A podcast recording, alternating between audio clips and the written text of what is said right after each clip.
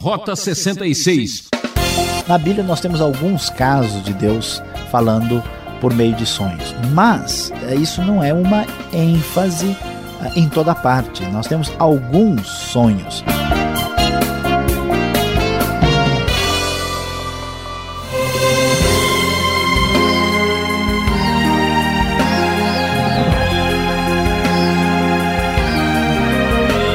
É hora de acordar! Está entrando no ar o programa Rota 66. Estamos estudando o livro de Gênesis e vamos destacar o capítulo 28 com o título A Escada de Emergência. Quando as coisas começam a ficar quentes, é melhor ir até a saída de emergência, não é mesmo? A adversidade é um trampolim para a maturidade. É o que o professor Luiz Saião vai nos ensinar agora. Preste atenção. Vamos acompanhar juntos por alguns minutos essa aula. Programa Rota 66 A Escada de Emergência. Como temos visto até aqui, Deus está cumprindo rigorosamente a sua promessa feita a Abraão quando entrou em aliança com ele. Essa promessa da aliança tem atravessado as gerações e chegou na vida de Jacó. E o livro de Gênesis vai nos mostrando que, apesar das falhas humanas, apesar das ameaças externas, as ameaças internas, ninguém pode interromper a ação divina, a história salvífica de Deus na redenção do ser humano. Deus então começa a agir na vida de pessoas das quais esperamos muito pouco, e aqui nós vemos isso ainda mais claro na vida de Jacó. Como vimos no programa anterior, vimos que houve um conflito familiar. Jacó, que era o filho mais novo, que não tinha direito, recebeu de maneira ainda que estranha e indevida o direito de primogenitura e foi abençoado por seu pai. O conflito familiar foi tão grande que Jacó teve que fugir de casa. Ele fugiu, apoiado por sua mãe. Nós lemos ah, no final ainda do capítulo 27, quando contaram a Rebeca o que o seu filho Esaú dissera, ela mandou chamar Jacó, seu filho mais novo, e lhe disse: Esaú está se consolando com a ideia de matá-lo. Ouça, pois, o que lhe digo, meu filho, fuja imediatamente para a casa de meu irmão Labão em Arã. Fique com ele algum tempo, até que passe o furor de seu irmão. Então, Jacó foge para a casa do tio Labão, protegido pela sua mãe, para escapar da morte por causa da fúria de seu irmão Esaú, conforme nós lemos aqui na nova versão internacional da Bíblia.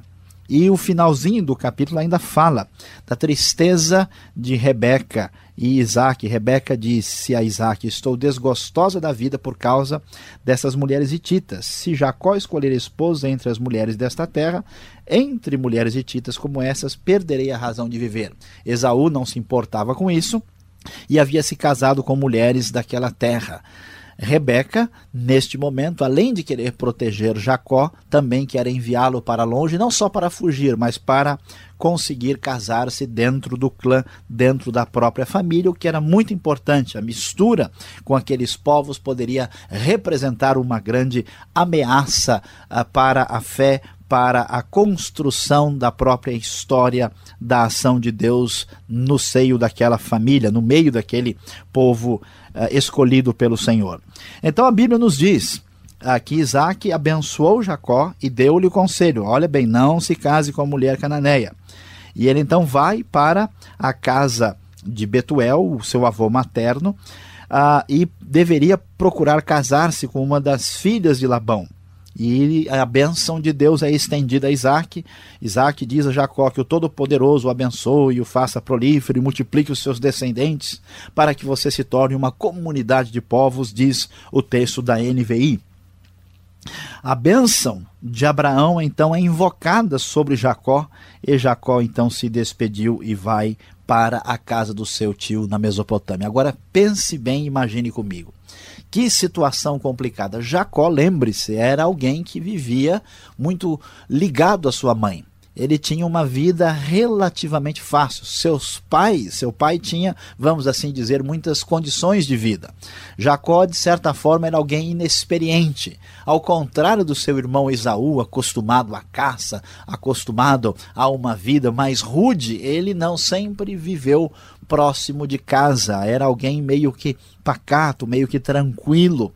Agora, Jacó foge da morte, foge do seu irmão perde o contato com seus pais, perde o afeto mais direto de sua mãe e vai pegar a estrada para longe, um caminho perigoso, uma distância enorme. Jacó entra num momento de grande crise e conflito na sua vida. Jacó despreparado, Jacó com problemas familiares, Jacó com dificuldades de caráter, enfrentará uma viagem que vai mudar a sua vida. Ele vai finalmente, nas complicações e nos incêndios da vida, encontrar a escada de emergência. A Bíblia nos diz que ele sai de Berseba, na região de Canaã, vai para Arã e depois chega a um certo lugar onde já estava ficando escuro, o sol já estava indo embora. Ele pegou algumas pedras dali, tomou uma delas, mais especificamente, usou-a como travesseiro e deitou-se. Imagina, Jacó no meio do caminho, num lugar desconhecido, com o irmão querendo matá-lo perdendo todo o conforto de casa. Que sonho terrível! E para piorar, o travesseiro ainda é de pedra. Que sonho terrível vai ter o nosso amigo Jacó. E a Bíblia então nos diz, a nova versão internacional desfila as palavras diante de nós, dizendo o seguinte: ele teve um sonho no qual viu uma escada apoiada na terra.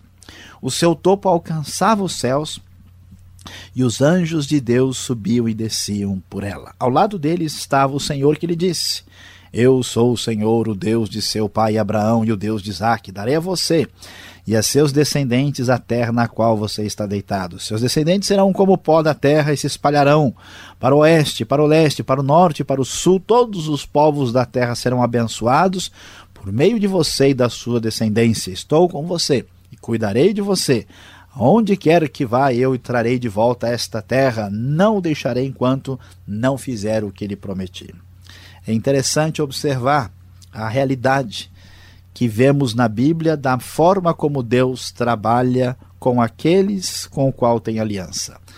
Se Jacó tivesse tido uma experiência com Deus, tivesse encontrado uma palavra divina ou a escada dos anjos aqui que vemos no versículo 12 e 13, talvez Jacó não tivesse dado atenção, talvez Jacó não tivesse aprendido nenhuma lição especial, mas agora, momento de crise, quando todas as suas forças e a sua autossuficiência não podem mais sustentá-lo, é a hora que Deus fala.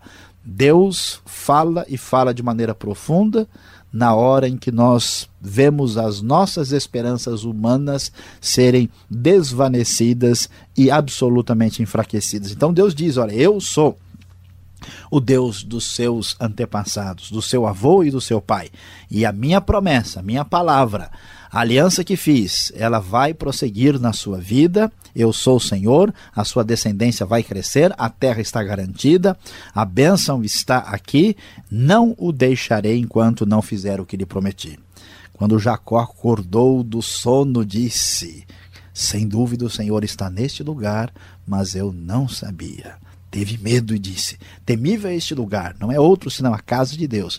Esta é a porta dos céus. Finalmente, Jacó tem uma experiência espiritual verdadeira e agora ele entende de maneira diferente a realidade de Deus, o poder de Deus, ele sente um santo temor, não de Esaú, mas do próprio Deus. Aqui está a porta dos céus. Jacó tem um passo agora especial na sua vida, uma experiência qualitativa que modifica bastante a sua própria pessoa. Então a pedra que tinha usado como travesseiro, vemos na NVI, ele a coloca de pé como coluna e derrama óleo, consagrando aquele lugar que ele deu o nome de Betel. Betel significa casa de Deus. E aquele momento e aquele lugar foram historicamente marcados de maneira especial pela experiência de Jacó com Deus, de Deus de Jacó, aquela grande escada que foi uma escada de emergência no momento de crise que o grande patriarca passou. Diante dessa realidade, toda vez que nós temos uma experiência verdadeira com Deus, nós sentimos o desejo de compromisso e de envolvimento pessoal com Deus. Por isso, Jacó fez um voto dizendo: Se Deus estiver comigo, cuidar de mim nesta viagem que estou fazendo, prover-me de comida e roupa levar-me de volta em segurança à casa de meu pai, então o Senhor será o meu Deus. E esta pedra que hoje coloquei como coluna servirá de santuário de Deus. De tudo que me deres, certamente te darei o dízimo. É muito interessante observar. Jacó conhecia Deus. Então, que história é essa de dizer o Senhor será o meu Deus? É que agora, depois dessa experiência de perceber a realidade de Deus e o domínio sobre a sua vida, sobre a sua história, Jacó descobre a profundidade da ação de Deus na sua vida e na história da sua família. E ele diz: Olha, o Senhor agora será o meu Deus. Se ele garantir as bênçãos, certamente eu me consagrarei a ele. E olha Jacó, que estava tão interessado em bênção material, que se preocupou rapidamente em tomar o direito de primogenitura de filho mais velho duas vezes. Agora ele diz, pela primeira vez na vida, de tudo que me deres, certamente te darei o dízimo. Eu vou me consagrar, eu vou dedicar a Deus. A experiência espiritual verdadeira traz compromisso e consagração. No momento mais duro de crise, Deus interveio e abençoou de maneira tão especial a vida do patriarca Jacó.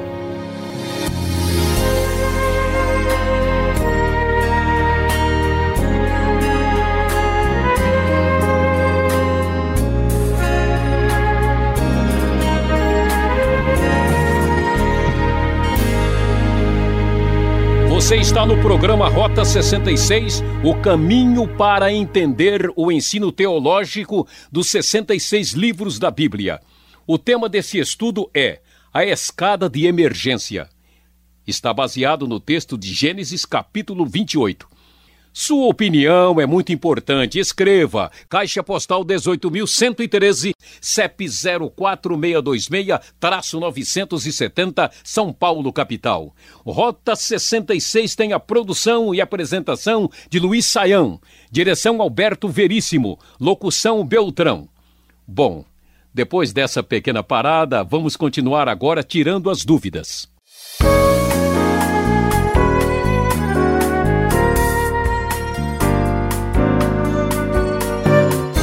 Vamos começar aqui então com a fuga aqui de Jacó. Essa fuga tem a ver com o medo de perder a vida ou os casamentos de Esaú que estavam amargurando Rebeca? Oh, Alberto, e certamente os nossos ouvintes estão pensando sobre isso, e aqui nós devemos dizer que as duas coisas estão sendo consideradas. Não há dúvida de que, especialmente, Rebeca tem medo de que Esaú perca a cabeça e acabe de fato matando Jacó. Então, uh, um dos elementos fortes é, é, esse, sem dúvida. Depois de muitos anos, vamos ver que Jacó ainda tem medo de que Esaú o encontre. Então, esse é um motivo suficiente. Mas, ao mesmo tempo, já havia aquele tipo de preocupação, não só de Rebeca, mas também de Isaac. Tanto é que nós vemos que o conselho de Isaac ao dar a benção antes da viagem é: olha, não se case com mulheres cananeias. E a coisa é tão importante no texto que vamos descobrir que o próprio Esaú desconfiou dessa questão. A Bíblia nos mostra aqui na, na NVI, no versículo 8, percebendo então Esaú que seu pai não aprovava as mulheres cananeias, foi à casa de Ismael e tomou a Maalat, irmã de Nebaiote, filha de Ismael, filho de Abraão, além das outras mulheres que já tinha. É interessante que a maneira de Esaú corrigir o problema não é exatamente um arrependimento ou vir consertar plenamente. Ele apenas tomou mais uma. E surpreendentemente, né, ainda é uma ismaelita, que no texto de Gênesis vai mostrar que é a geração que não teve, vamos dizer assim, a aprovação divina. Lá atrás, Ismael ficou para trás e Isaac foi classificado. Então as duas coisas estão em vista. Deus está usando essas dificuldades para que Jacó se case dentro do clã e a promessa prossiga adiante. Podemos dizer que Deus escreve certo por linhas tortas nesse caso, né? É, e quem sabe até por escadas tortas, né? Seria a maneira. Deus anda certo por escadas tortas. Será que é isso? Talvez. Vamos lá. É, e não tropeça. Exato. Outra pergunta aqui que chega. Qual é o significado dessa escada, já que o assunto é esse, né? Seria que uma espécie dos zigurates, daquela torre de Babel que Gênesis, lá no verso, no capítulo 11 está falando, uma coisa que Jacó está na estrada, ele está vendo estas figuras, né? É, veja, ele ele dificilmente está vendo isso na estrada, mas o significado tem a ver com isso porque a cultura por trás de Gênesis de 1 até capítulo 36 eh, está relacionado com o pano de fundo mesopotâmico. Então o conceito de escada não é escada rolante de shopping center, né? não é uma escada bonita que nós vemos numa casa. A escada ela, ela tem a ver com a figura do zigurate. O zigurate era uma espécie de pirâmide babilônica ah, em que os homens subiam para estar mais perto das estrelas e ter contato com os deuses, praticavam astrologia, astronomia e assim por diante.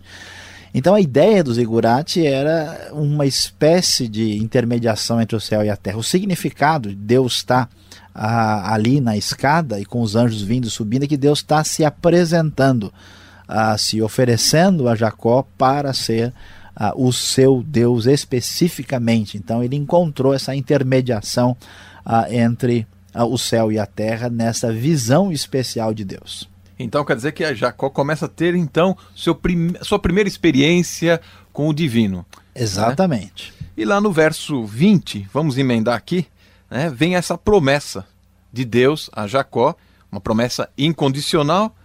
Mas por que Jacó exige certa condição né, para continuar na sua jornada? Né? Ele está num processo de conhecer a Deus, podemos colocar assim? Olha, a aliança de Deus com Abraão, ela tinha um aspecto de incondicionalidade quando Deus de fato diz, olha, eu vou garantir a situação. Uh, e havia um outro elemento na, na, vamos dizer assim, na parte B da aliança, quando ela tinha um elemento de condicionalidade. Aqui, uh, Deus está retomando uh, o que foi feito com Abraão, e o texto é claro em dizer que eu não o deixarei enquanto não fizer o que lhe prometi. Mas Jacó, na sua primeira experiência, a postura dele é dizer: olha, se Deus realmente me der tudo, ele ainda está meio duvidando aqui, né? Eu certamente vou uh, servi-lo e vou dar até o dízimo. Ah, claro que Jacó ainda não está maduro espiritual, espiritualmente falando. Ele diz: olha, se Deus, inclusive o foco dele é bem material. Né? Se Deus me der todas as coisas, me der segurança, ele está morrendo de medo. Né? Ele não tem recurso, vai para a casa do seu tio, não sabe o que vai acontecer. Só tem um cajado na mão. Né? Exato. Se Deus me ajudar de fato, eu vou fazê-lo. É como muita gente, ó. Se Deus me ajudar a vencer o aluguel esse mês e pagar a conta da faculdade, eu, eu vou na igreja domingo que vem. Então, então é, é uma fé que começa, mas ainda não chegou à maturidade. Semelhante a muitas pessoas né, que aceitam a Cristo, se convertem, têm assim o primeiro passo, mas ainda não amadureceram nessa fé. Levanta a mão, vai na frente, faz uma oração e. Bom, até agora nada mudou, né? Não ganhei ainda na loteria, né? Não posso dar o dízimo, né? Tem gente pois que é. né, vai assim, né? Jogando dos dois lados, né? Tentando uma aprovação. É, ainda precisando de amadurecimento. No verso 14, Saião, temos mais uma pergunta. A tua descendência, que destaca o texto, quem são? Ou quem é? Ah, o verso 14 chama a atenção de fato, porque ele é uma retomada ah, de Gênesis ah, capítulo 15, né, quando, melhor dizendo, Gênesis capítulo 12, perdão. Em Gênesis 12, nós vamos ver que Deus diz que todos os povos da terra ou as famílias da terra serão abençoadas por meio de Abraão. Como a promessa né, e esta aliança chega aqui eh, a Jacó, ah, isso é retomado. Todos os povos da terra serão abençoados por meio de você e da sua descendência. Mostrando aqui que a finalidade da eleição né, de Abraão e, e, e de Jacó não está neles mesmos, mas na bênção que eles vão representar. Deus está construindo uma história de salvação que vai culminar né, no representante final ah, dessa história de salvação, que é o próprio Senhor Jesus Cristo. E por meio dele, todas as famílias, todos os povos da terra são abençoados, como se cumpre claramente hoje em dia. Tantas pessoas conhecem o Deus de Abraão, Isaac e Jacó por meio de Jesus e estão recebendo a salvação plena de Deus através da fé em Cristo. Para finalizar essa parte, Saião, eu trago mais uma pergunta e essa aí é pesada. Um travesseiro de brita, não é? Dormir com a cabeça na pedra. É sonho ou pesadelo? É, veja, o foco aqui, nós estamos num contexto, uma cultura antiga diferente, né? O conceito de travesseiro, de pena, travesseiro né, macio, de bola. é algo mais recente, né? Provavelmente essa pedra que serve de um encosto para o corpo, naturalmente também para colocar a cabeça, mas o conceito de conforto é bastante diferente. Mas o foco do texto marca aí a questão dos próprios sonhos, né? O sonho é que recebe a grande, vamos dizer assim, atenção do texto. Pois é, Sayão, a ênfase vai no sonho. Deus falando em sonho é possível? Ainda hoje também? Pois é, essa é uma pergunta até um pouco difícil, né? Porque uh, muita gente faz essa pergunta e tem receio, não sabe, fica na dúvida. Então veja bem, na Bíblia nós temos alguns casos de Deus falando por meio de sonhos. Mas é, isso não é uma ênfase é, em toda parte. Nós temos alguns sonhos. É claro que a, a, profecia de Joel 2 fala de sonhos e em Atos é repetido. Então nós claramente devemos entender que é possível. Deus pode e muitas vezes fala por sonhos. Isso pode acontecer é, especialmente relacionado com a obra divina como aqui na Bíblia geralmente Deus fala por sonhos, não para ajudar a pessoa a, achar onde é que estava a, a, chave que ele esqueceu, né? A ideia não é propriamente uma espécie de ação divina individualista ou para problemas dessa natureza. Deus estava revelando a sua vontade ou direcionando alguma coisa importante. Então vamos dizer que extraordinariamente é possível, mas de modo geral o sonho vem da nossa ocupação, né? Você pensa muito no assunto, tal, uh, trabalha com uma coisa e sonha com aquilo. Não é sábio ficar imaginando que cada sonho, cada circunstância em que você tem aí um pesadelo, que isso tem um significado especial. Né? É melhor ter cuidado. Se você sonha com alguma coisa que você acha que tem um significado, é é muito prudente. Não, é prudente você esperar uh, se, que Deus fale daquela forma e muitas outras maneiras também. Não confie demais em sonho, porque você pode acabar tendo um pesadelo na vida. Não é por aí. Tá certo. Então, para acordar agora, eu vou acompanhar a aplicação desse estudo de Gênesis capítulo 28. Obrigado, Sayão.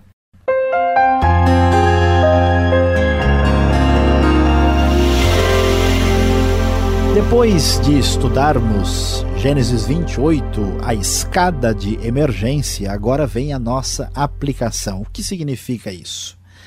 O significado desse capítulo tão especial é que Deus é conhecido de fato nas crises.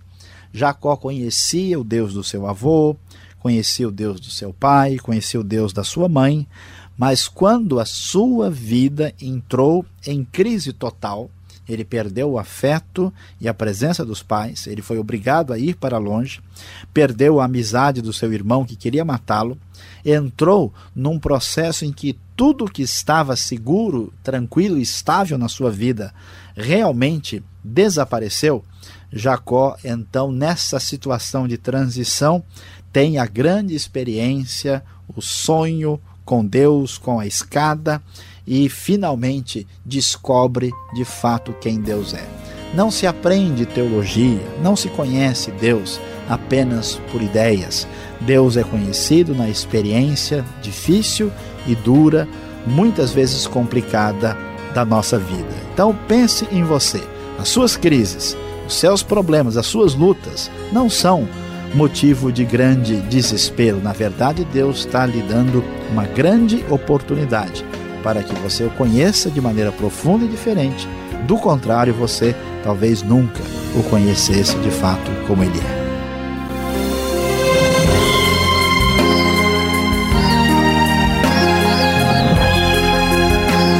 Nosso horário terminou. Ficamos por aqui com o programa Rota 66, que volta nessa sintonia e nesse mesmo horário.